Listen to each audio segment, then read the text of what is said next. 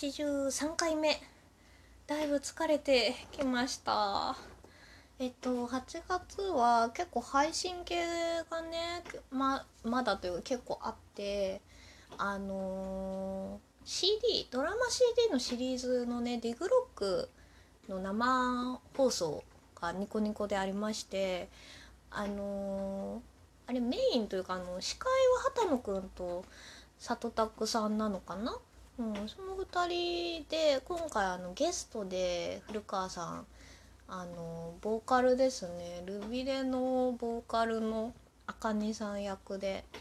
出演されてるんですけどそうあのゲストで来てて。歌がねすごいかっこいいんですよね。みんなだからあのロックバンドで同じ 事務所に所属している2つのバンドインクロとルビレかな？2つ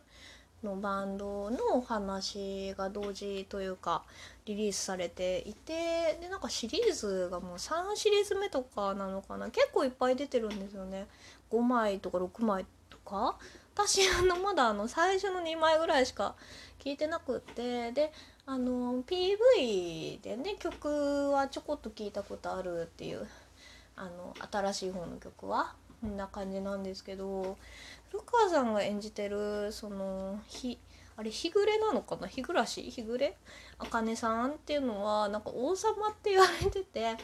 24歳なのかな？なんかその番組は言ってましたけど王様って言われててなんかめちゃくちゃ金持ちなんですよね確か。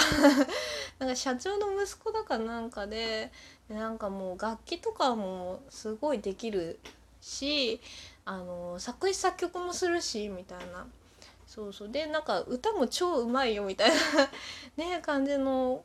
方だからそれを演じるってプレッシャー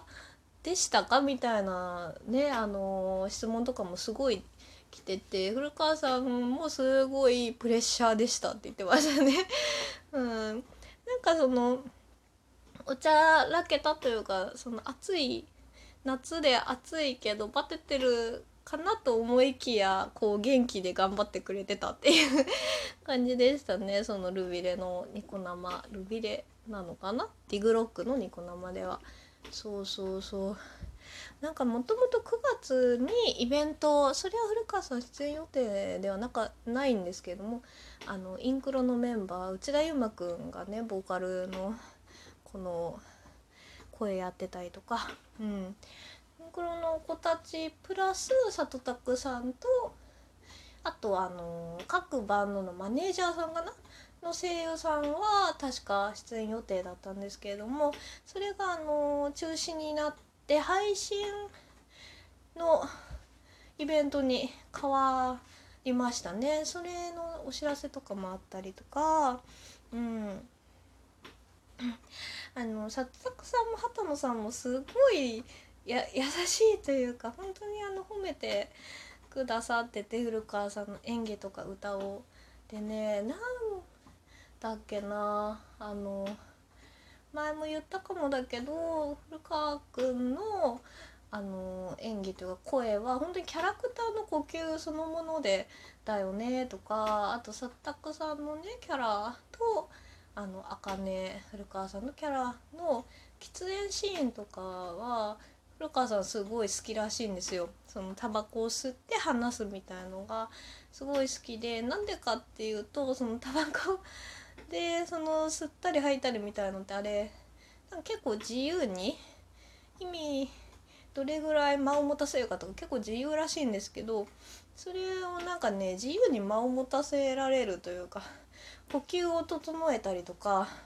そういうのができるのが好きって言ってましたね。ああと佐田さんがあの全然違う別の現場であの古川さんに会った時に「王様」って言ったらしいんですけど古川さんのことをその茜が「王様」って言われてるから。その時に古川さんはなんかどう反応されたんですか？みたいな質問が来てたんですけれどもその時になんか正直に言うとまともに反応できなかったみたいな。どう返すのが正解だったんだろうみたいな。あの言っててちょっと面白かったですね。でその後とかにもっといろいろねライブとかそういうディグロのね話をしながら佐藤拓さんと古川さん帰ったって話してて。でなんかキャストさんたちもその作品を楽しんでやってくれてるというかね。のが嬉しいですよね。あそうあとすごいなんかいいなって 面白いなって思ったのがなんかディレクターさんとかが結構その曲あかねさんというかねルビレの曲出てますけどディレクターさんに毎回もっと難しい曲あのやってもいいって聞かれてその時は「ああもう全然大丈夫ですよ OK ですよ」みたいな 感じで言うんだけどいざその上がってきた曲とかを聞くとなんかあのなんだっけなんかこれやばない？みたいな。歌えるかな？みたいにあの毎回思ってるって言ってて、うん、確かにそのルビレの曲本当になんかえそんなそんな音程になる？みたいなね難しそうなね歌が多くてでもね古川さんそれねちゃんちゃんとというかなんか本当に茜の何より茜のまま茜さんのまま歌ってるっていうのがすごいなって思いますよね。単純なね歌のなんだろう技術だけじゃなくて声がねちゃんとキャラのままっていうのがすごいやっぱ声優さんとして歌うっていうのですごいなってあの思いますね。そうあそうそうあとそういう収録レコーディングの時になんかあの結構ものによってはまだその編,、えーと、編曲とかってことなのかなあのそういうのがされてない状態でレコーディングすることもあるらしいんですけどそのルビレのディグロックはもう全部あの楽器の音とか全部入った状態でレコーディングするらしくってでもう本当にレコーディングルームで撮るけどライブみたいな感覚で歌ってるらしくってで古川さんが言ありがたいなって言ってたのがそスタッフさんとかがその茜を演じてる古川さん。古川さんが考える茜像っていうのを結構ちゃんと聞いてくれたり任せてくれるらしくってなんかその歌いながらこういう歌い方がいいんじゃないかとかあのここの音は上がった方がいいんじゃないかみたいなのをなんかあの提案というかねあの出すらしいんですけどそれで「あじゃあこっちにしましょう」ってあの話し合った末に決まったりとか なんかねそういうことがあるらしくってなんかちょっと感動してしまいましたね。あなんかやっぱりそのすごい一つ一つ丁寧にそのキャラクターとね向き合って考えてそのあの声をね吹き込んでくれてるんだなっていうのにねまあ歌ですけどこれは。この作品は。そういうねドラマ CG もねありますけどね。ドラマパートもそう。そのドラマパートのシナリオもいいし歌もね楽曲もねすごいいいですしなんか音楽が詳しい人にねよるとそういう何楽器のこの音がすごいみたいなのとかその里坂さんのキャラはねベースをされてるからなんか自分がその弾いてるわけじゃないけどその曲とかを聴いてそのベース